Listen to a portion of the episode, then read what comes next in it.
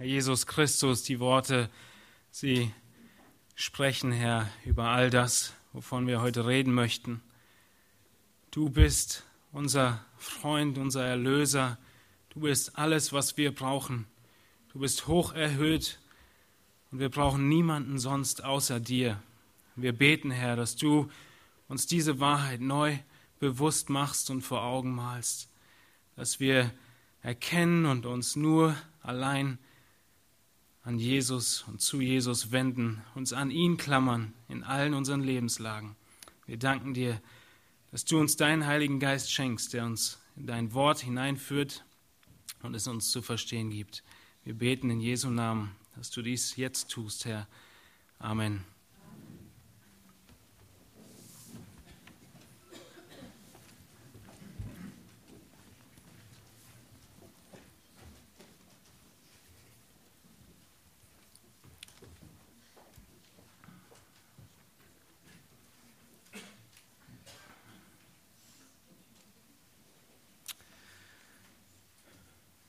Der Januar ist der Monat der großen Vorsätze.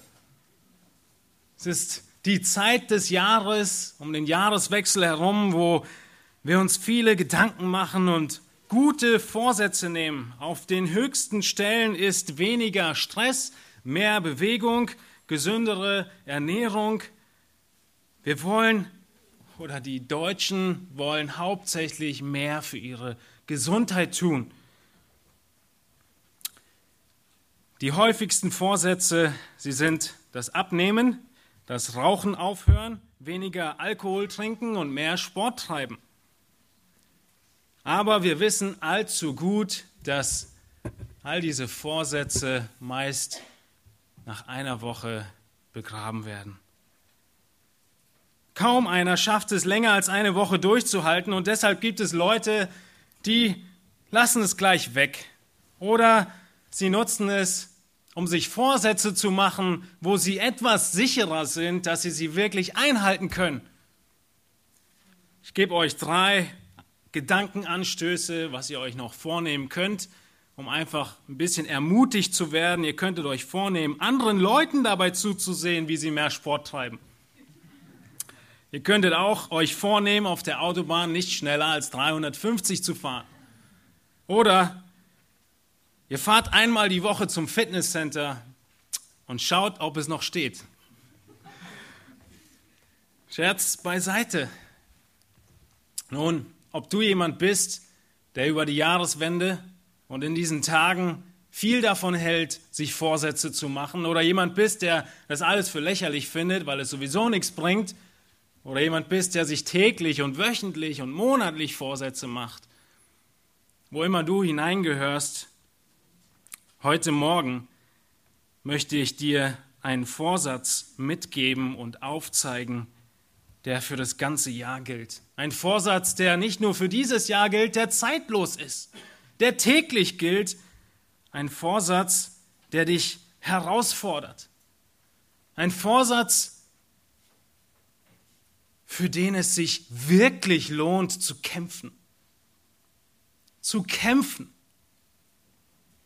Ein Vorsatz, der nicht nur ein wenig Umstellung des Lebens bedeutet, sondern einer, den es sich lohnt, hart zu arbeiten und dran zu bleiben. Und dieser Vorsatz, er kommt natürlich nicht von mir, das sollte ich euch schon sagen, sondern von Gott aus seinem Wort. Die Predigt, die wir heute Morgen haben werden, sie könnte auch mit einer ganz anderen Frage beantwortet werden. Man könnte sie auch beantworten oder eine Antwort sein auf die Frage, ihr lieben Pastoren, was ist das Ziel der Gemeinde? Welches Ziel habt ihr mit der Gemeinde? Wo geht's hin? Was ist die Richtung, in die unsere Gemeinde geht? Diese Predigt ist nicht wie die Neujahrsansprache der Kanzlerin, die sich auf irgendwelche aktuellen Trends und Probleme bezieht, sondern wie ich schon sagte, ist dieser Vorsatz zeitlos. Ein Vorsatz, für den wir kämpfen müssen. Und ich werde diese drei Aspekte, die ihr im Wochenblatt schon findet, schon seht, ansprechen und euch aufzeigen, wie diese drei Punkte in den großen Vorsatz hineingehören, der noch nicht dasteht in eurer Gliederung. Diese eine Botschaft, die wir haben, dieses eine Ziel, das wir haben und diese eine Kraft, die wir haben. Sie geht auf einen Vorsatz zurück, auf ein Vorhaben. Und ich möchte beginnen und mit euch zusammen in den Kolosserbrief schauen. Im Brief, in den wir im deutschen Gottesdienst fortlaufend durchgehen und wir sind in Kolosser 1, Vers 28 angelangt. Ich möchte euch bitten, dass ihr eure Bibeln zur Hand nehmt und in Kolosser 1, 27 aufschlagt. Ich möchte einen Vers vorher beginnen, unseren Text für heute zu lesen und dann sehen, welche, wie Paulus weiter seinen Dienst, den er bekommen hat von Gott für die Gemeinde, wie er ihn weiter beschreibt und wer über, wie er über Christus nachdenkt, was er die ganze Zeit über in Kolosser 1 schon tut. Ich lese Kolosser 1 ab Vers 27. Ihnen, das sind im Zusammenhang seinen Heiligen, wollte Gott bekannt machen, er hat in dem Zusammenhang von einem Geheimnis gesprochen, das Gott bekannt machen möchte. Ihnen wollte Gott bekannt machen, was der Reichtum der Herrlichkeit dieses Geheimnisses unter den Heiden ist, nämlich Christus in euch, die Hoffnung der Herrlichkeit. Ihn verkündigen wir, indem wir jeden Menschen ermahnen und jeden Menschen lehren in aller Weisheit, um jeden Menschen vollkommen in Christus Jesus darzustellen. Dafür arbeite und ringe ich auch, gemäß seiner wirksamen Kraft, die in mir wirkt, mit Macht. Ich will aber, dass ihr dies wisst, welch großen Kampf ich um euch habe und um die in Laodicea und um alle, die mich nicht von Angesicht gesehen haben, damit ihre Herzen ermutigt werden, in Liebe zusammengeschlossen und mit völliger Gewissheit im Verständnis bereichert werden zur Erkenntnis des Geheimnisses Gottes des Vaters und des Christus, in welchem alle Schätze der Weisheit und der Erkenntnis verborgen sind. Das sage ich aber, damit euch nicht irgendjemand durch Überredungskünste zu Trugschlüssen verleitet. Denn wenn ich auch leiblich abwesend bin, so bin ich doch im Geist bei euch und sehe mit Freuden eure Ordnung und die Festigkeit eures Glaubens an Christus. Wie ihr nun Christus Jesus, den Herrn, angenommen habt, so wandelt auch in ihm, gewurzelt und auferbaut in ihm und gefestigt im Glauben, so wie ihr gelehrt worden seid und seid darin überfließend mit Danksagung. Das ist der Zusammenhang unseres Abschnitts, den wir uns heute anschauen möchten. Ich habe etwas länger gelesen, ich habe etwa bis, ich habe bis Vers 7 gelesen. Wir werden uns heute den Text bis Vers 3 angucken. In Kolosser 1, 28 bis Kapitel 2, Vers 3. Und wir sehen zuallererst, wie Paulus hier übergeht in die Sache, die er überall tut. Paulus wechselt immer wieder zwischen dem Allgemeinen, was er überall tut und was das Evangelium überall tut und was Christus überall tut, und dem Spezifischen, was er den Kolossern besonders sagen will. Wir haben das in den vergangenen Versen immer wieder gesehen und so spricht er in den Versen 28 und 29 von der allgemeinen Botschaft, die er hat und dem allgemeinen Auftrag, den er hat. Und dieser Auftrag, er dreht sich um eine Botschaft.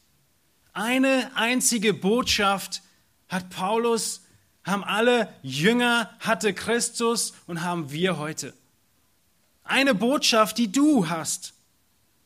Und diese Botschaft, sie ist zuallererst eine Botschaft, die sich um eine Person dreht. Eine Botschaft über eine Person. Er sagt in Vers 28, wo er von Christus spricht, ihn verkündigen wir. Ihn. Es ist unumstößlich, dass es sich auf Christus bezieht, den er gerade vorher genannt hatte, Christus in euch. Ihn, diesen Christus, ihn, erinnert euch an letzte Woche, dieses Geheimnis, das gelüftet ist, ihn verkündigen wir. Und wir sehen in den Versen und in dem Zusammenhang, dass Paulus etwas sehr Besonderes macht. Paulus predigt Christus zu den Gläubigen. Zu den Gläubigen. Nicht nur zu den Ungläubigen. Paulus predigt Christus zu den Gläubigen. Paulus predigt nicht irgendein System von Lehre. Paulus predigt kein Theologiebuch. Paulus predigt eine Person. Und das ist Jesus Christus. Paulus predigt auch nicht, wie die Irrlehrer in der damaligen Zeit und viele heute, er predigt nicht irgendeine Philosophie, nicht irgendein Gedankenmodell, er predigt auch nicht einfach nur Traditionen, was unsere Vorväter schon immer so gemacht haben. Paulus predigt eine Person. Er predigt Christus. Paulus predigt auch nicht ein Regelwerk von du darfst und du darfst nicht. Paulus, er predigt eine Person. Das ist der erste große Unterschied zu allem anderen, was ihr an Philosophien und Lehren und Religionen kennt. Die Bibel, sie dreht sich um Christus und diesen Christus predigt Paulus. Warum predigt er Christus? Wir haben doch so viel andere Offenbarung. Psalm 19, wir haben nicht die Zeit, ihn aufzuschlagen, aber wir haben vor einiger Zeit eine Predigt auch darüber schon gehört. Psalm 19 ist ein zweigeteilter Psalm.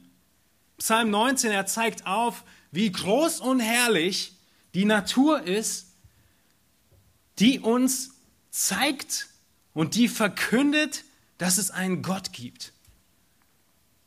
Und im Zusammenhang damit sagt David im Psalm 14, der Narr sagt, es gibt keinen Gott. Wenn wir die Natur sehen, wenn wir nur anfangen, darüber nachzudenken, wie wir als Menschen gemacht sind, dann müssen wir erkennen, dass es einen Gott gibt. Und die Natur, sie verkündigt die Herrlichkeit Gottes. Das macht Psalm 19 deutlich. Aber, es gibt ein Aber. Die Herrlichkeit, die Verkündigung der Herrlichkeit in der Natur, sie hat Grenzen. Sie geht nur bis zu einem bestimmten Punkt zu dem Punkt, dass ein Mensch erkennen kann, es muss einen Gott geben. Die Natur kann uns aber nicht aufzeigen, wie wir Rettung empfangen können, was mit unserem Problem der Sünde ist, wie wir versöhnt werden mit Gott und miteinander. Dafür brauchen wir spezielle Offenbarung. Und das ist der zweite Teil von Psalm 19, der aufzeigt, dass die Schrift das Wort Gottes gegeben ist, um diese spezielle Offenbarung zu geben, um zu zeigen, was und wie der Mensch wirklich gottgefällig leben kann. Und obendrauf gibt es eine Person, die in noch herrlicherem Maße oder in gleich herrlicherem Maß Gott darstellt und zeigt, und das ist Jesus Christus. Das ist, worüber wir die ganze Zeit über in Kolosser 1 schon sprechen, dass er über allem ist, dass er das vollkommene Abbild Gottes ist. Dass wenn jemand Gott sehen will, er auf Christus schauen muss. Und Christus, haben wir in Kolosser 1 schon gesehen, er ist über der Schöpfung. Er hat die Schöpfung gemacht und die Welt, sie existiert für ihn. Und vielleicht könnt ihr euch erinnern, diese Zentralität Christi. Es war eins der großen Dinge, was fehlte, als wir das eine und bisher letzte Mal in dieser Gemeinde euch warnen mussten vor einem Irrlehrer. Ein großer Aspekt, der fehlte, war, Christus kam nie vor in seinen Schriften. Es war eine großartige Philosophie ohne Christus. Und so sehen wir den Kontrast zu Paulus. Er predigt eine Person. Und wenn wir reden miteinander und mit anderen, müssen wir darauf zurückkommen, auf die eine Person Christus. Der ganze Abschnitt in Kolosser 1, auch das streichen wir aus Zeitgründen. Er spricht über eine Person. Es wird immer wieder von ihm gesprochen. Er tut etwas, auf ihn wird sich zurückbezogen, so wie hier, ihn verkündigen wir. Ihr könnt es gerne als Hausaufgabe mitnehmen und Kolosser 1 euch einfach mal anschauen, wie viel es sich um Christus dreht.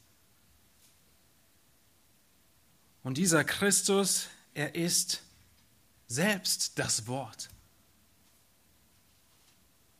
Er ist es, von dem der Heilige Geist bekommt, was er hat aufschreiben lassen in der Bibel. Und es ist ihn, den Paulus verkündigt. Nicht nur Paulus, sondern alle, die mit ihm sind, allen voran Timotheus und Epaphras, ihn verkündigen wir. Diese Verkündigung, von der Paulus spricht, er spricht über Christus nicht in einer Art und Weise, wie wir das heute so gewohnt sind, wie wir schon gar nicht mehr anders wirklich wahrnehmen können, sondern uns schon auf den Schlips getreten fühlen. Wenn er hier sagt, dass er Christus verkündigt, dann ist dieses Verkündigen ein Herausrufen, ein Proklamieren, ein mit Autorität feststellen, ein Weitergeben und laut herausrufen einer Wahrheit, die unumstößlich ist. Es ist nicht, was heute gang und gäbe ist, ein Vorschlag. Du könntest diese Sache ja auch mal so betrachten. Nein, Paulus, er verkündigt Christus. Und wir sehen, dass in diesem Ganzen die Art und Weise, wie wir Gemeinde leben, wie wir unser Christsein leben, sehr deutlich beschrieben wird. Und schaut mal, es wird sogar beschrieben, was es nicht ist. Ihn verkündigen wir, spricht davon, dass Gott Wort offenbart hat und möchte, dass er durch Worte verkündigt wird. Paulus sagt nicht, über Christus malen wir Bilder. Paulus sagt auch nicht, über Christus spielen wir ein Theaterstück. Paulus sagt auch nicht, über Christus drehen wir einen Film. Gottes Absicht war von vornherein, dass er sich durch Worte an die Menschen offenbart hat und dass er durch Worte verkündigt werden möchte. Darin hat er die Verheißung gegeben, dass er diese für uns so scheinbar törichten Worte, wer hört schon zu? Wir sind in einer Welt, in der Medien ein und alles sind. Ein Video, das guckt sich noch jemand an, einen kurzen drei Minuten YouTube-Videoclip. Aber wer hört schon Worten zu? Genau dasselbe haben die Griechen gedacht. Und Paulus nennt es die Torheit des Kreuzes und die Torheit der Predigt. Aber es sind diese Worte, diese Predigt, die Gott durch seinen Geist segnen will. Paulus, er verkündigt Christus. Und wie ich es jetzt schon austauschbar verwendet habe, ist verkündigen hauptsächlich predigen. Aber verkündigen ist ein bisschen mehr als predigen. Es ist nicht beschränkt auf predigen. Dennoch wird an allen 18 Stellen, wo dieses Wort im Neuen Testament benutzt wird, der Schwerpunkt auf das Predigen gelegt. An zwei Stellen äh, wird Verkündigung anders gebraucht. Es ist fast ein Synonym für Predigen, aber es ist etwas mehr als das, wie wir gleich sehen werden. Der Punkt ist aber, dass diese Verkündigung eine autoritative Botschaft ist. Eine Wahrheit, die von Christus kommt und die du nicht ignorieren kannst. Du musst sie entweder annehmen oder ablehnen. Und jetzt beschreibt Paulus, wie er Christus verkündigt. In der Schlachter wird es übersetzt mit einem in dem. Ihn verkündigen wir, indem wir jeden Menschen ermahnen und jeden Menschen lehren in aller Weisheit. Christus wird verkündigt, indem wir jeden Menschen ermahnen oder warnen. Ermahnen ist schon fast sanft übersetzt. Dieses Wort, es bedeutet, die Gedanken wieder zurechtzurücken. Im negativen Sinne benutzen wir so ein ähnliches Wort wie den, den Kopf mal wieder waschen. Ja, wie ein Vater seinem Sohn sagen würde. Bist du denn verrückt geworden? Ich muss dich warnen, ermahnen, ich muss deine Gedanken wieder auf die richtige Bahn lenken. Diese Art spricht er, von dieser Art Verkündigung spricht Paulus. Und es ist genau dieses Wort, wozu wir aufgerufen sind als Eltern, es unseren Kindern zu tun. Wir sollen sie in der Zucht und Ermahnung des Herrn aufziehen. Genau da finden wir dasselbe Wort wieder. Und wir erinnern uns, die, die ihr Kinder habt, an gestern oder heute Morgen und die ihr Kinder hattet oder sie zuse ihnen zuseht, vielleicht an die letzten Wochen. Es ist andauernd der Fall, dass Kinder gewarnt werden, dass Kinder ermahnt werden, dass ihnen immer wieder dasselbe gesagt wird und dass man sie vor Konsequenzen stellt. Aber unter Erwachsenen, unter Erwachsenen jemanden warnen, unter Erwachsenen jemanden ermahnen? Das macht man doch nicht. So redet man doch nicht. Du kannst mir doch jetzt nicht wirklich sagen, dass diese und jene Sache in meinem Leben falsch ist. Genau das ist nicht mehr politisch korrekt, wie wir heute so oft sein müssen. Dieses Warnen, dieses Verkündigen, es ist ein Warnen wie von dem Trompeter, der auf der Stadtmauer steht, der die Feinde sieht und er hat eine Aufgabe. Er hat nicht die Aufgabe, die ganze Armee zu besiegen. Er hat auch nicht die Aufgabe, die Tore zu schließen oder sonst irgendwelche Vorkehrungen zu treffen. Er hat die Aufgabe, in sein Horn zu blasen und zu warnen. Und Lieben, das müssen wir tun. Und zwar mit Christus. Wir geben ihn weiter, wir verkündigen ihn und wir warnen die Menschen, dass sie vor diesem Christus stehen werden. Und dass dieser Christus das Heil für sie bereithält, wenn sie nur an ihn glauben und ihr Vertrauen und ihr Leben ihm unterordnen. Warnung hat mit Ernsthaftigkeit zu tun, es hat mit großen Konsequenzen zu tun. Eine Warnung ist nur eine Warnung, wenn sie vor einer schrecklichen Zukunft warnt. ihr kennt die Warnung auf den Zigarettenschachteln. Diese Warnungen sind ja offensichtlich nicht so effektiv. Unsere Warnung müsste weitaus deutlicher sein. Aber das sind Warnungen, sie warnen vor Konsequenzen. Und Paulus er ermahnt jeden Einzelnen unter Tränen, hat er in Apostelgeschichte 20 geschrieben. Aber auch wenn ihr meint, dass das ja die Aufgabe des Predigers ist, dann muss ich euch Unrecht geben, denn Römer 15 spricht davon, dass Paulus überzeugt ist, dass jeder Einzelne in der Gemeinde, jeder Einzelne, er ist mit aller Erkenntnis erfüllt Römer 15, Vers 14, und fähig, einander zu ermahnen. Dieses Ermahnen, dieses Warnen, dieses Aufpassen aufeinander ist Aufgabe für jeden von uns. Und es ist ein Warnen mit einer Botschaft, die in einer Person gipfelt. Eine Botschaft, die in Christus gilt.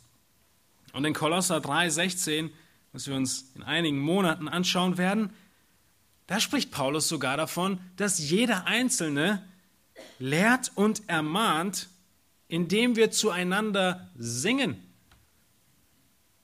Wenn wir Lieder singen und ich hier vorne stehe und euch höre, wie ihr zu mir zusingt, dass ihr euch in Christus freut, jetzt fallen mir die Worte vom Lied nicht mehr ganz ein, dann ist das Ermutigung und Ermahnung für mich. Dieses Wort ermahnen, eine letzte Bemerkung dazu, ist dieses griechische Wort nuseteo, wo viele von euch dieses Wort kennen in Bezug auf die Seelsorge, nuthetische Seelsorge. Es bezieht sich genau auf dieses Wort. Aber es ist ein großes Missverständnis, dass Ermahnen Seelsorge sei, nur Seelsorge sei. Natürlich gehört Seelsorge da mit hinein, aber Ermahnen ist weit mehr und geschieht viel öfter als nur in der Seelsorge. Und die Seelsorge ist auch weit mehr als nur Ermahnen. Jüngerschaft ist weit mehr als Ermahnen. Wir ermahnen nicht jeden Menschen, richtig? 1. Thessalonicher spricht davon, dass wir einige trösten müssen, einige zurechtweisen. Und genau das ist der Grund, warum diese Organisation, früher NENK genannt, sich umbenannt hat. Einer der großen Gründe ist, weil sie verstanden haben, nun, dieses griechische Wort, es beschreibt gar nicht, was wir in der Seelsorge machen. Gut, Fußnote. Es ist das Ermahnen und das Lehren, was Paulus beschreibt. Ihn verkündigen wir, indem wir jeden Menschen ermahnen und jeden Menschen lehren in aller Weisheit. Paulus, er macht sich, er macht sehr deutlich, dass Lehre zentral ist in der gesamten Art und Weise und Arbeit des Dienstes. Jeder Mensch muss gelehrt werden. Und zwar eine Lehre in Weisheit. Eine Lehre, die versteht, wie diese Theorie in die Praxis umgewandelt wird. Weisheit ist die Anwendung der Lehre. Das Ziel jeder Lehre, das Ziel jeder Predigt ist die Stärkung im Glauben, ist das Wachsen in der Liebe, ist das Wachsen in der Heiligung. Und dieses Lehren meint er. Und wir sprechen oft davon, deshalb gehe ich hier schneller voran. Er spricht davon, dass er das jedem Menschen tut. Schaut mal in eure Bibeln hinein. Wie oft sagt er, dass er jeden Menschen lehrt, ermahnt. Vers 28, dreimal. Jeden Menschen ermahnen, jeden Menschen lehren und jeden Menschen vollkommen in Christus darstellen, worauf wir gleich zu sprechen kommen. Tatsache ist, das kann jeder sehen, Wiederholung macht irgendetwas sehr deutlich. Und er macht eine Sache ganz glasklar deutlich nämlich diese Irrlehre, dass irgendwie besondere Lehre nur für einige Gurus ist, die irgendwo da oben schweben, von denen wir vielleicht noch nicht mal den echten Namen kennen, weil sie sich einen anderen Namen gegeben haben. Und nur sie haben die wahren und tiefen Einsichten in das Denken Gottes. Nein. Genau dagegen spricht er hier gegen diese Ehelehre, die in Kolosse da war und die wir überall in den verschiedenen Religionen sehen, irgendein Klerikertum. Er macht deutlich, dass jeder Mensch ermahnt wird, gelehrt wird und dass es keine Geheimnisse gibt, die nicht für jeden Menschen offen sind und jede Lehre für jeden da ist. Es gibt keine geistliche Elite unter Christen. Damit hat der Papst was missverstanden.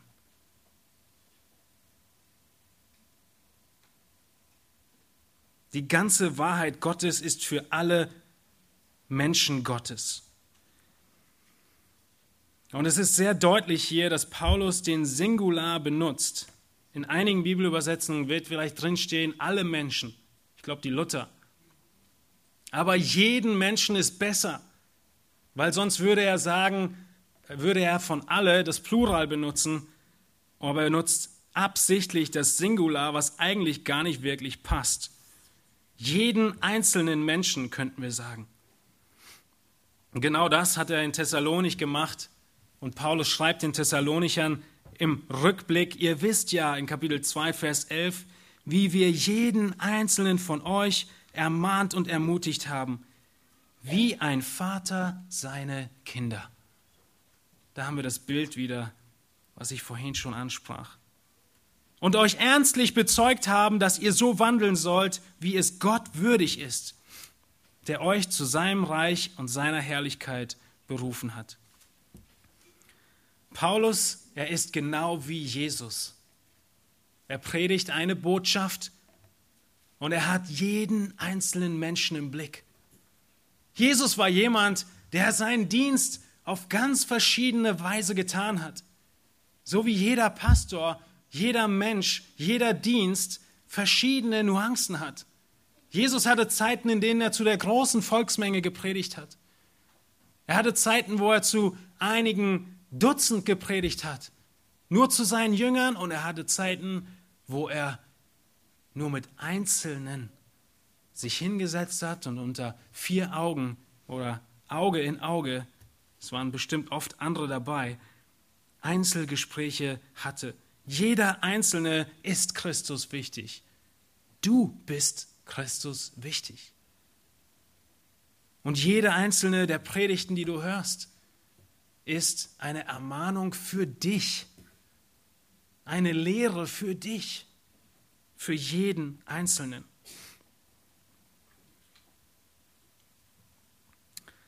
Lass uns erinnern daran, dass diese eine Botschaft, die wir haben, ist eine Person. Es ist eine Person, nämlich Christus. Und damit erinnern wir uns, was wir in den letzten Predigten schon deutlich gemacht haben, dass Christus die Antwort ist auf alle unsere Fragen, auf jede Lebenslage, auf die ganz praktischen Dinge.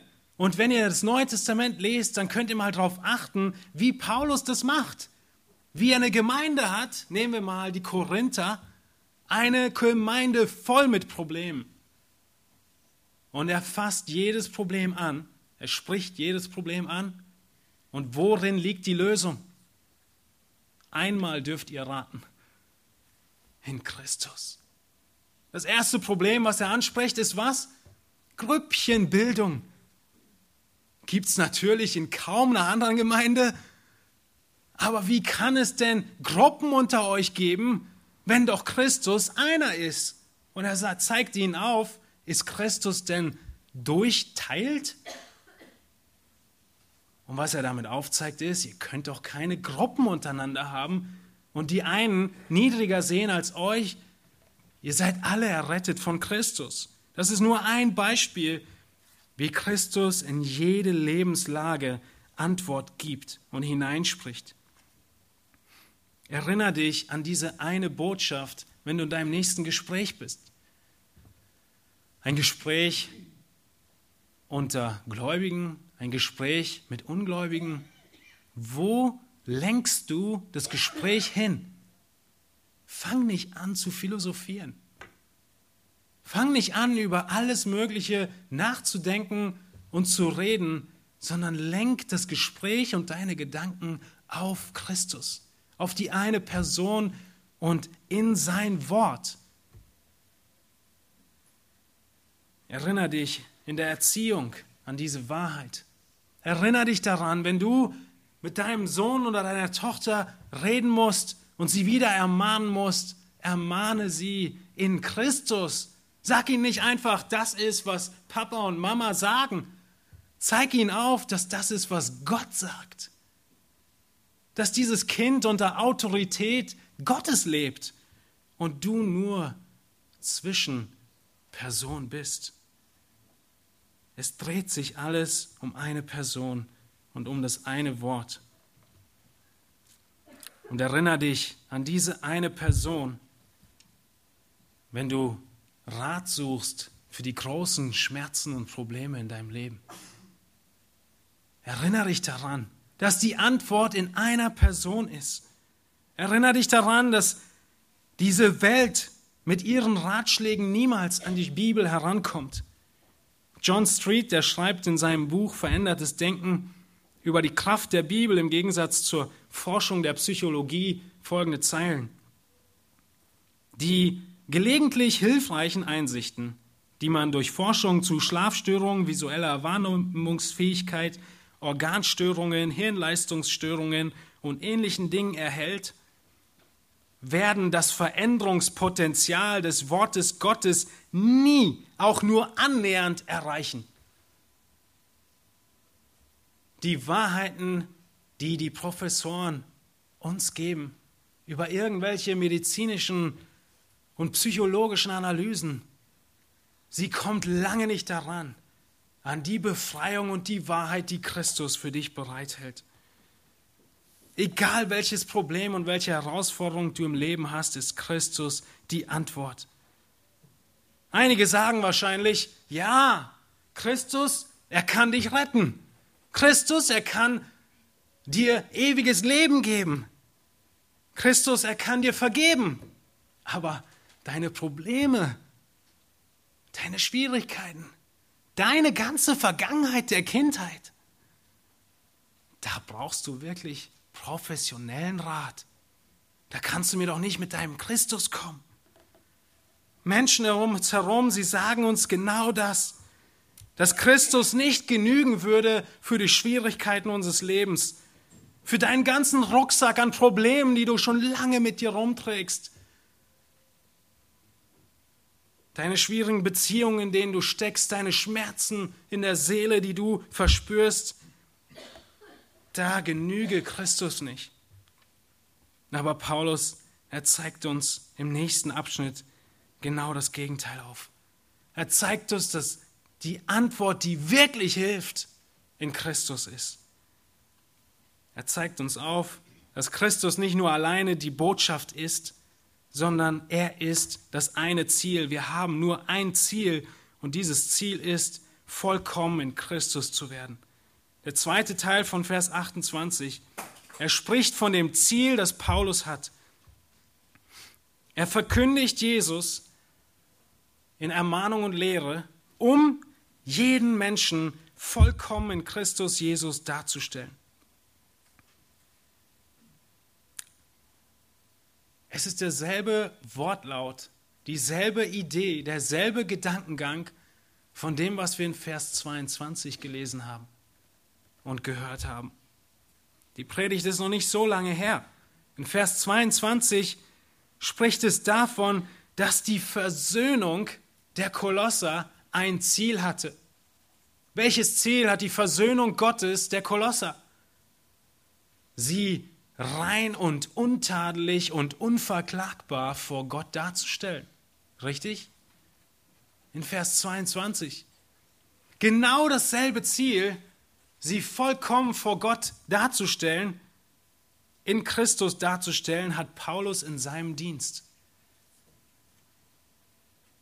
Die Reife eines jeden Gläubigen, davon spricht diese Vollkommenheit.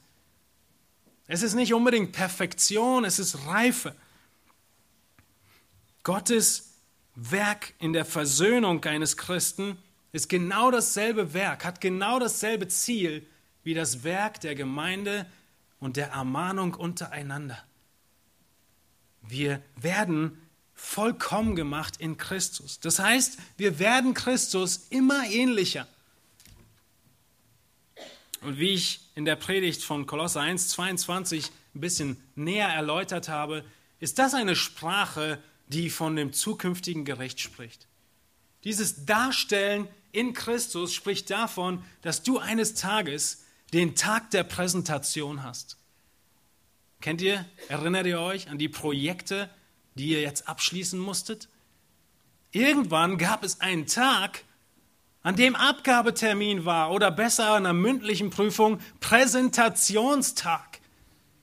Und dieser Tag der Präsentation vor Gottes Gericht wie du dein Leben präsentieren wirst, er steht uns bevor. Und es sind diese Präsentationstage, die so deutlich sichtbar werden, was in der Vergangenheit geschehen ist. Audi hatte einen großen Tag der Präsentation und hat den A7 vorgestellt. Nun, die Worte dieses äh, Managers, sie lauteten, wir haben mit diesem traumhaften fünftürigen Oberklasse-Coupé eine neue Ikone für Audi geschaffen. Man versucht, das zu präsentieren, worauf man lange hingearbeitet hat. Oder gewisse Softwareunternehmen und Hersteller von Computern, sie haben Worte und Wortlaute in diesen Präsentationen, in denen sie deutlich machen, dass ihr Team Tag und Nacht alles gegeben hat, um euch diese oder jene Sache heute präsentieren zu können. Ihr Lieben, wir steuern auf einen großen Präsentationstag hin. Was tust du dafür? Und zwar wirst du selbst präsentiert werden. Und du wirst präsentieren, was du mit deinem Leben gemacht hast. Vor Christus, deinem Retter oder Richter, wirst du stehen und zeigen müssen, was du gemacht hast. Das ist, wovon Paulus spricht. Und sein Ziel ist deutlich. Er will, dass wir in Reife vor Christus stehen, nicht in Unreife.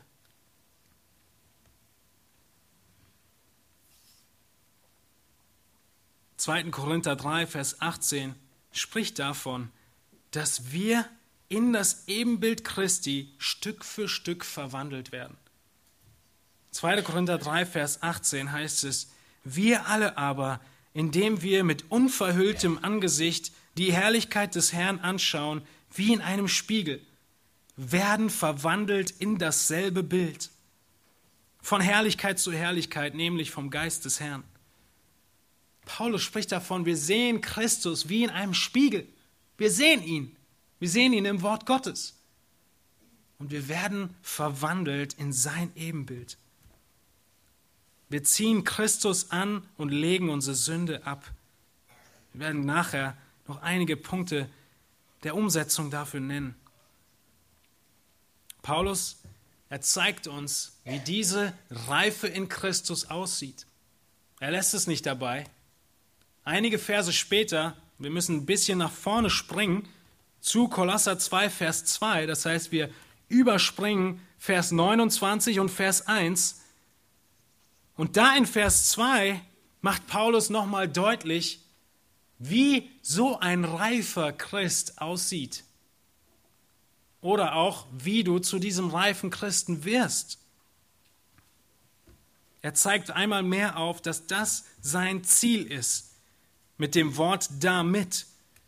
Kolosser 2, Vers 2, ich tue dieses alles und er spricht von seinem großen Kampf, den er hat, damit ihre Herzen ermutigt werden, in Liebe zusammengeschlossen und mit völliger Gewissheit im Verständnis bereichert werden, zur Erkenntnis des Geheimnisses Gottes des Vaters und des Christus, in welchem alle Schätze der Weisheit und der Erkenntnis verborgen sind.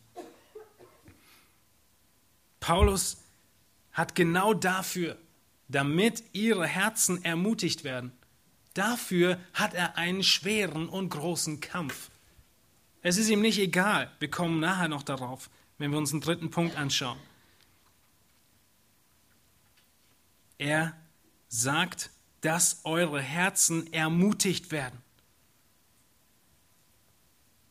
Es gibt nichts Ermutigenderes für einen Christen, als die Tatsache zu erkennen, wer Christus ist. Es gibt nichts Ermutigenderes im Leben eines Christen, als zu erkennen, wer Christus ist. Wenn Christus nicht für jeden Bereich deines Lebens genügsam ist, dann ist das nicht wirklich ermutigend. Richtig? Was so ermutigend ist, ist, dass diese eine Person, Christus, in egal welcher Lage und egal welchem schwierigen Problem du bevorstehst, dass er genügt dass er dir alles gibt. Trost, Hoffnung, Zuversicht, Ermutigung. Es gibt nichts Größeres in einem schwierigen Zustand als eine Hoffnung, die felsenfest ist, die vollkommen ist, die perfekt ist. Und diese Hoffnung ist Christus, der in uns lebt. Vers 27. Wir werden ermutigt. Dann heißt es, dass wir in Liebe zusammengeschlossen werden sollen. Durch diesen Christus sollen unsere Herzen ermutigt werden und sollen wir in Liebe zusammengeschlossen werden. Wir könnten ganze Predigten über die Liebe halten. Wir verstehen, dass die Liebe eine große und wichtige Eigenschaft ist. Das einzige Gebot, womit alle Gebote zusammengefasst werden, ist welches? Liebe Gott und deinen Nächsten. Und in Liebe zusammengeschlossen, man könnte es nennen, wir sollen zusammengeschweißt werden. Wir sollen miteinander verbunden sein als Geschwister. Und ein reifer Christ, er liebt seine Geschwister. Jeder Christ liebt seine Geschwister. 1. Johannes. Liebe ist Grundmerkmal und gleichzeitig Merkmal von Reife, weil die Liebe wächst. Jemand, der reif in Christus ist, ist jemand, der in der Gemeinde Frieden stiftet, statt für Probleme zu sorgen. Eine unreife Person ist jemand, die auf sich selbst schaut, Spaltung bewirkt und all diese Dinge ähm, herauskommen aus mangelnder Liebe. Dann spricht er von einem Ziel, nämlich der Bereicherung. Wir sollen in Christus nicht nur in Liebe zusammengeschlossen werden, wir sollen auch bereichert werden, nämlich mit völliger Gewissheit im Verständnis bereichert werden. Paulus, er benutzt hier ein Bild von einem Schatz. Ein Schatz. Auch im nächsten Aspekt. Zur Erkenntnis des Geheimnisses Gottes, Vers 2, des Vaters und des Christus, Vers 3, in welchem alle Schätze der Weisheit und der Erkenntnis verborgen sind. Ein Schatz. Zu einem Schatz brauchen wir was? Eine Schatzkarte. Wer ist die Schatzkarte zu allen Schätzen, die wir brauchen in unserem Leben? Jesus Christus. Niemand sonst. Deshalb sagt er am Anfang, ihn verkündigen wir. Das alles folgt daraus. Das alles ist dieses eine Ziel, dass jeder Einzelne reifer und reifer wird in der Ähnlichkeit von Christus.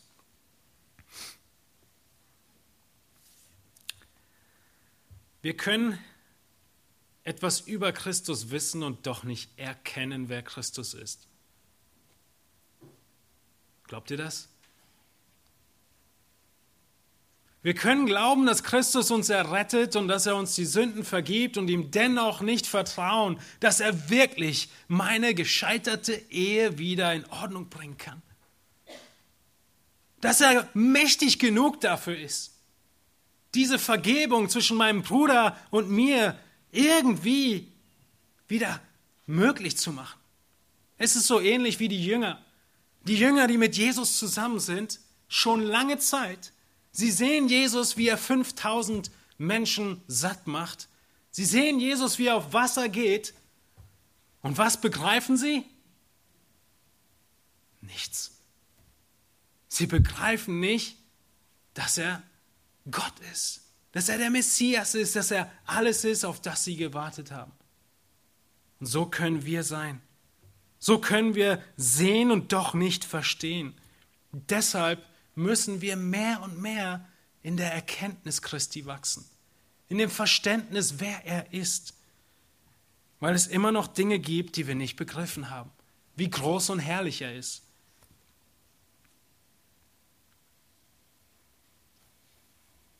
Ist dir bewusst, wie groß und herrlich und mächtig Christus ist?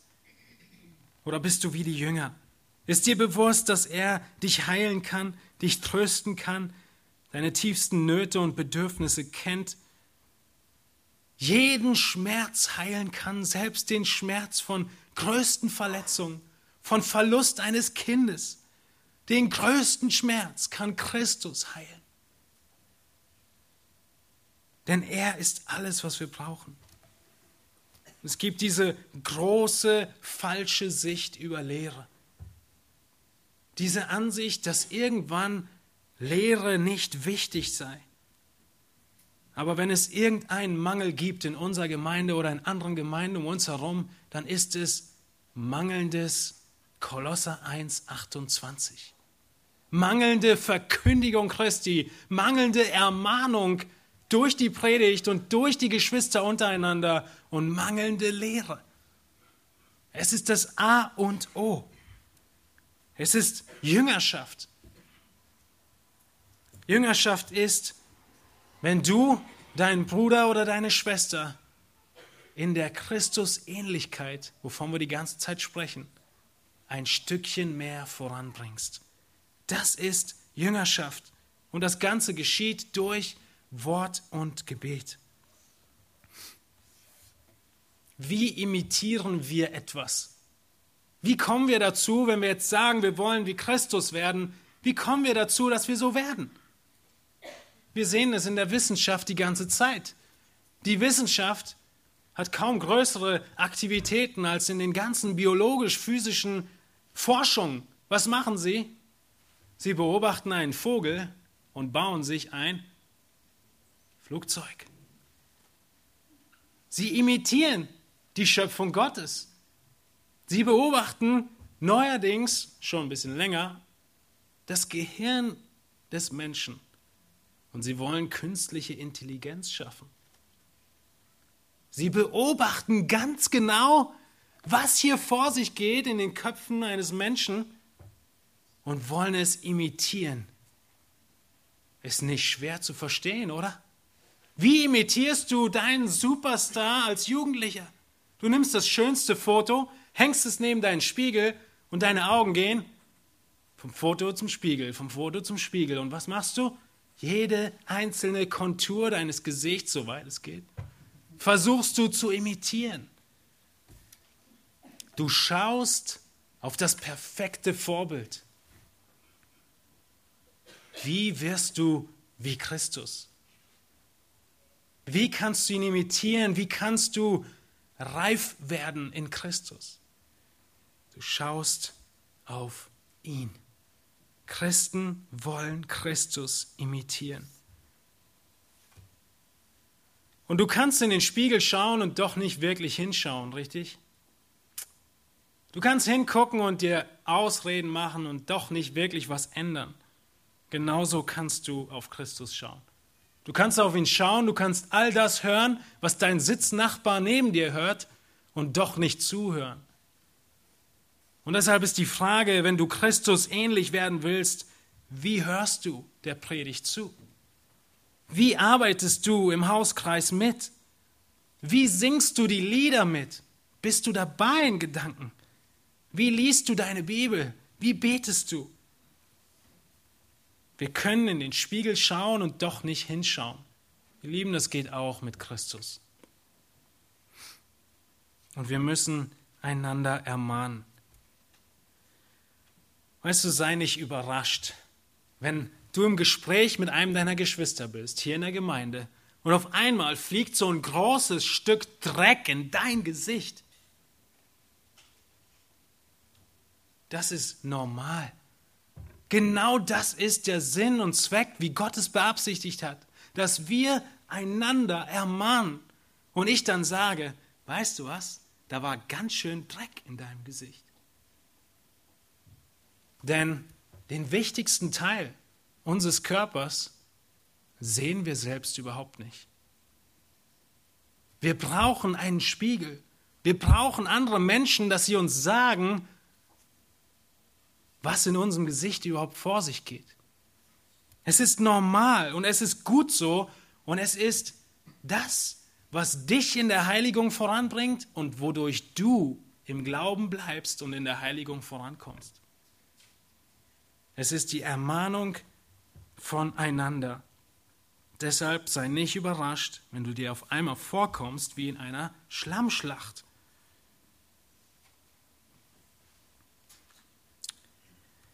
Im Leben des Christen dreht sich alles um eine Person, nämlich um Christus. Es ist eine Botschaft. Als zweiten Punkt haben wir gesehen, dass es sich alles um ein Ziel dreht, nämlich um das Ziel, Christus ähnlicher zu werden und ihn zu imitieren. Als letzten Aspekt, etwas kürzer als die beiden anderen, sehen wir, dass sich alles nur um eine Kraft dreht. Die ganze Arbeit, unser ganzes Leben ist zum einen eine große und harte Arbeit von jedem von euch. Es ist nötig, es ist erforderlich, dass wir Hand anlegen und arbeiten. Schaut wieder zurück in Vers 29. In Vers 29 spricht Paulus davon, auf welche Art und Weise er diesen Dienst tut. Man könnte ja meinen, vielleicht liegt er gerade an der Spree, trinkt einen Eiskaffee und schreibt hier mal eben den Brief. Er schreibt, dafür, für diese Ähnlichkeit von euch zu Christus. Dafür arbeite und ringe ich auch. Diese Worte, sie sind ein Arbeiten bis hin zur tiefsten Erschöpfung. Es ist ein Arbeiten, was beschrieben wird, was viele Menschen in ihrer normalen Arbeitswelt tun. Sie geben alles hin, sie arbeiten hart. Und diese Arbeit dieses Erschöpftsein von Arbeit beschreibt Paulus. Das ist die Art und Weise, wie er sich darum sorgt, dass jeder Einzelne Christus ähnlicher wird. Und dann kommt etwas sehr, sehr Wichtiges. Wenn Paulus einen Satz beginnt mit den Worten, ich will aber, dass ihr wisst, dann will er, dass wir wissen. Er macht das an einigen Stellen. Und hier will er den Kolossern etwas sehr Wichtiges mitteilen. Der erste Vers von Kapitel 2. Ich will aber, dass ihr wisst, welch großen Kampf ich habe um euch und um die in Laodicea, um alle, die mich nicht von Angesicht gesehen haben. Ich will, dass ihr wisst, welch großen Kampf ich habe um euch. Er setzt alle Anstrengung dran, um diese Kolosser Christus ähnlich zu machen. Nach dem, was in ihm liegt, was er tun kann, das tut er. Er setzt alles dran, um diese Gläubigen, um jeden Gläubigen, wie wir gesehen haben, voranzubringen. Diese Jüngerschaft, in die investiert er alles.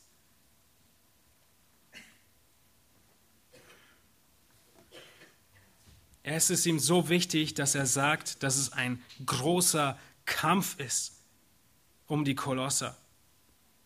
Nur ich glaube, er denkt hier an den Sport und an das Kämpfen im alten Rom. Ein Kampf, in dem zwei hineingehen in den Ring und einer rausgeht. Ein Gladiatorenkampf, bei dem es um alles geht. Bei dem du lieber mehr investierst, denn sonst war es dein letzter Atemzug.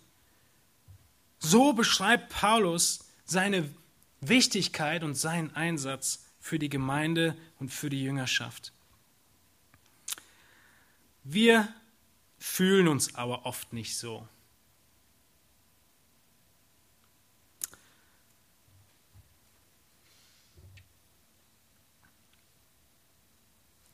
Ein Zitat, was ich euch mitgebracht habe in diesem Zusammenhang von C.J. Mahaney, das Buch, was ich euch vorstellen möchte und im Wochenblatt findet, lautet, Gottes Wort ist Wahrheit, die Herzen verändert.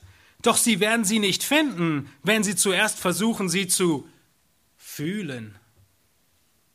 Gottes Wort ist Wahrheit, du wirst sie nicht finden, wenn du sie erst fühlen willst. Wenn wir die Wahrheit kennen und von ganzem Herzen glauben, werden wir sie zu gegebener Zeit auch unweigerlich erleben. Doch wenn wir zuallererst unseren Gefühlen vertrauen, wenn wir unsere Gefühle verherrlichen, dann werden sie uns auf die emotionale Achterbahn führen. Und diese kennzeichnet so oft unser Leben. Martin Lloyd Jones nannte dieses Verherrlichen und sich verlassen auf unsere Gefühle uns selbst zuhören, statt zu uns selbst zu reden. Uns selbst zuhören, statt zu uns selbst zu reden. Ist Ihnen klar, fragt Lloyd Jones, dass uns im Leben der Umstand am unglücklichsten macht, bei dem wir uns selbst zuhören, statt zu uns zu selbst zu reden? Oh, es kennzeichnet so viele von uns in so vielen Situationen. Wir fühlen uns nicht danach und wir lassen es bleiben. Ganz einfaches Beispiel ist der Wecker am Morgen. Wir fühlen uns nicht danach aufzustehen, aber wir hören die Stimme vom Chef in unseren Ohren schon klingeln mit dem Wecker und deshalb stehen wir auf. Wir reden zu uns selbst. Hoffentlich hören wir auch die Rufe Gottes, die Rufe Christi. Wir müssen alles dran setzen und es geht nicht um unser Gefühl, es geht um die Wahrheit. Und es geht als zweites darum, dass diese Kraft, in der alles geschieht, alles geschieht, nicht von uns kommt, sondern von Gott. All dieses Wirken, all dieses Ringen, was Paulus beschreibt, was er tut, hat eine Quelle und die ist in Christus. Er rühmt sich nicht selbst, sondern er rühmt sich Gottes. Er sagt in Vers 29, dafür arbeite und ringe ich auch gemäß seiner wirksamen Kraft, die in mir wirkt mit Macht. Gott ist es, der in uns wirkt. Gott ist es, der in uns wirkt und uns Christus ähnlicher macht, der uns bewahrt, wie es 1. Thessalonicher 5 sagt, der Gott des Friedens, er möge euch untadelig bewahren bis zur Wiederkunft unseres Herrn Jesus Christus. Er ist treu und er wird es auch tun. Gott, Gottes Kraft ist in uns wirksam. Das ist die eine Kraft, aus der heraus wir alles tun. Aber es ist dennoch unsere Anstrengung und Investition, die so deutlich wird im Vorbild von Paulus. Ein Kampf, den Paulus offensichtlich führt, ist ein weiterer Kampf, der so selten von uns geführt wird. Im selben Brief in Kolosser 4 spricht er davon, dass Epaphras auch kämpft. Und er spricht davon, dass Epaphras ein Knecht des Christus, der alle Zeit in den Gebeten für euch kämpft der alle Zeit in den Gebeten für euch kämpft, damit ihr feststeht, vollkommen und zur Fülle gebracht in allem, was der Wille Gottes ist. Der Vers sagt genau das aus, worüber wir die ganze Zeit sprechen. Vollkommen werden in Christus. Was macht Epaphras, damit das wahr wird? Er kämpft in Gebeten, damit ihr feststeht, vollkommen und zur Fülle gebracht werdet. Und dieses Kämpfen ist ein Gebetskampf. Ryle, er schreibt zur Notwendigkeit des Gebets ein weiteres Zitat. Ich bin überzeugt, dass die Gnade Gottes im Leben eines Menschen nicht ausgelöscht werden kann und ich bin mir absolut sicher, dass die Verbindung mit Christus niemals völlig zerbricht. Und doch glaube ich, dass ein Mensch sich so weit von der Gemeinschaft mit Gott entfernen kann, dass er die Sicht für sein geistliches Leben verliert und die Tatsache seiner Errettung anzweifelt. Was ist der häufigste Grund für Rückschritte in unserem Glaubensleben? Ich glaube, es ist die Vernachlässigung des Gebetslebens. Es ist meine völlige Überzeugung und ich wiederhole es gerne noch einmal dass Rückschritte meistens in der Vernachlässigung des Gebets ihren Ursprung haben. Hört auf die folgenden Worte. Die Gebetslosigkeit hat bei vielen Gläubigen schon dazu geführt, dass sie in ihrem Alltagsleben und bei wichtigen Entscheidungen völlig unfähig waren, so zu handeln, wie es Gott gefällt. Manche von ihnen verstrickten sich dadurch in immer tiefere Sünden. Ryle schreibt weiter. Die Welt hat ein Auge auf uns Christen und sie merkt sofort, wenn wir versagen und verspottet uns. Aber die Welt ahnt nicht, dass der Grund für unser Versagen in der Vernachlässigung des Gebetslebens liegt. Ihr Lieben, wenn dein Gebetsleben im vergangenen Jahr mehr Wüste war als Oase, wenn dein vergangenes Jahr ein Jahr war von wenig Gebet, dann schließ doch jetzt deine Augen und fang an zu beten und tu Buße und bete und schieb es nicht schon wieder auf, dass du mehr beten willst.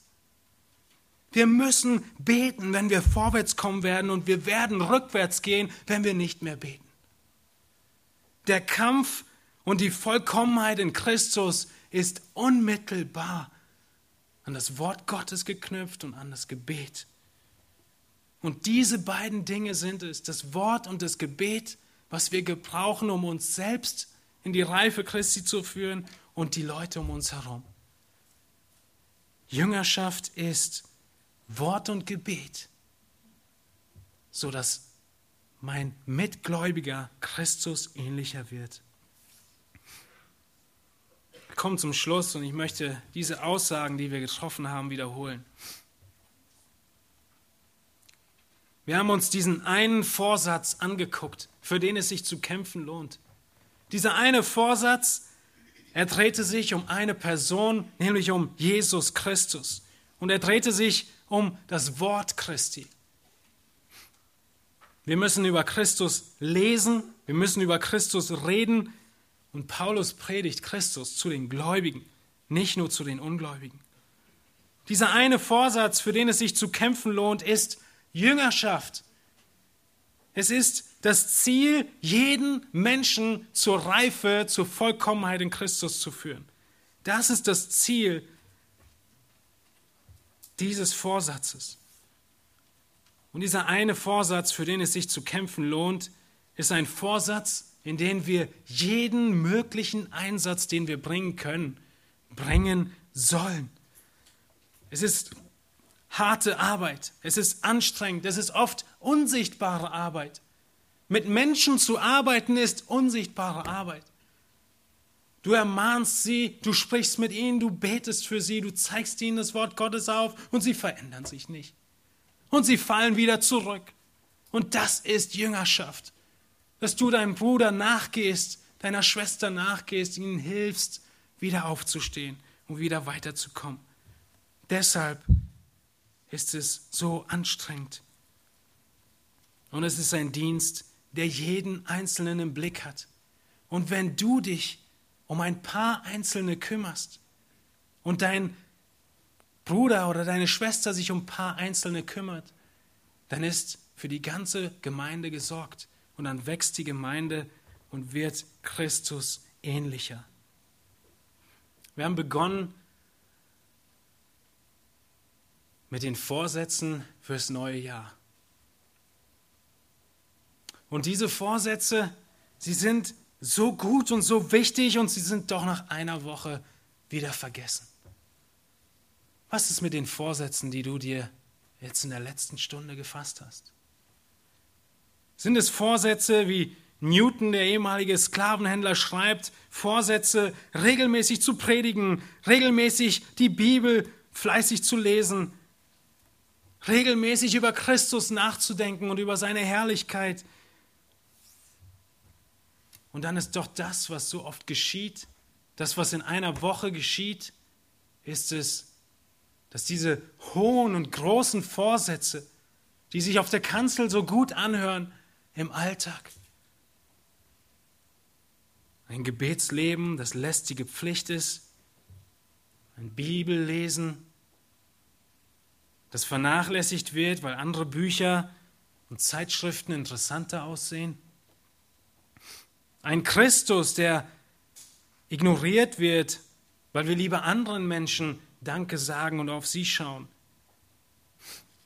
Aber Newton in diesem Brief, den er schrieb zu diesem Thema, er sagte uns, die Lösung ist nicht niedriger zu zielen.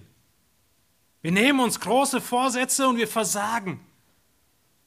Die Lösung ist nicht, sich Vorsätze zu machen, nur am Fitnesscenter vorbeizufahren und zu sehen, ob es noch steht. Die Lösung sind nicht kleinere, niedrigere Vorsätze. Die Lösung ist derselbe große Vorsatz und ein sich bewusst machen, wie unfähig wir sind, wie sehr wir Christus brauchen, in all diesem Christus ähnlich werden. Es sind Vorsätze, die uns demütig halten. Ein hoher Standard, den wir stets, stets anstreben, den wir nicht erreichen können und den wir am Kreuz wieder zu ihm hinkommen können, zu Christus und ihm sagen können, ich habe es wieder nicht geschafft. Aber du bist so herrlich und so vollkommen, du hast auch dafür gezahlt, dass ich Gott wieder nicht so geliebt habe, wie ich es sollte. Ziele hoch. Und wenn du fällst, lass dein Ziel da oben. Und mach dir Vorsätze, für die es sich zu kämpfen lohnt. Und im Versagen schau auf Christus. Und er vergibt. Und genau das ist Thema dieses Buches, das ich empfehlen möchte. Ich habe 15 Stück am Büchertisch draußen liegen. Nehmt euch eins mit. 7,90 Euro ich weiß nicht, was der Kinopreis ist, aber es ist wahrscheinlich günstiger als ein Kinoticket. Als ein Menü bei McDonald's oder sonst irgendwas. Nimm dir das Buch mit und schau hinein und mach dir Vorsätze, wie du mit Christus im Zentrum lebst. Lass uns aufstehen und wir möchten zusammen beten.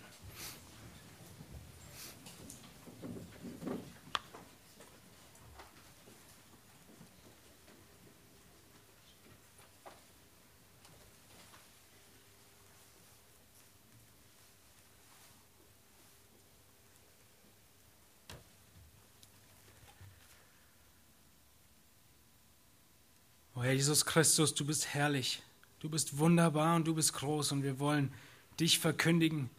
Wir wollen auf deine Herrlichkeit, auf deine Vollkommenheit und auf dein Opfer schauen. Wir wollen aufs Kreuz schauen und uns bewusst machen, dass in all unserem Versagen des letzten Jahres dein Blut bezahlt hat, dass wir frei und schuldlos vor dir stehen dürfen weil du, Herr Jesus, für uns an unserer Stelle gelitten hast. Auch du, Herr, bist für uns gestorben, die wir tot waren, damit wir, wo wir jetzt leben, nicht mehr für uns leben, sondern für dich leben. Du hast mit deinem Tod und mit unserer Erlösung ein Ziel und eine Absicht. Und dieses eine Ziel ist, dass wir Stück für Stück verwandelt werden. Von unseren Gedanken angefangen, in unsere Taten, in unsere Beweise der Liebe Herr, wir beten, dass du dein Werk in uns vorwärts bringst und voranführst, dass dein Geist im Leben eines jeden Einzelnen wirkt und dass wir mehr und mehr erkennen, wie herrlich und wie schön du bist. O Herr, wir beten, dass du, Herr Jesus Christus, die großen Wunden und Schwierigkeiten, Unversöhnlichkeit, Hass und Zorn, Geldliebe, Stolz, Egoismus heilst, dass du uns überführst und dass wir nichts anderes suchen als dich. Und dass du Verlust, den wir erlitten haben, füllst, indem du uns aufzeigst, dass wir dich haben. Herr, wie es in dem einen Lied heißt, beten wir, du kannst alles nehmen, aber lass mir Jesus. Wir beten in deinem Namen. Amen.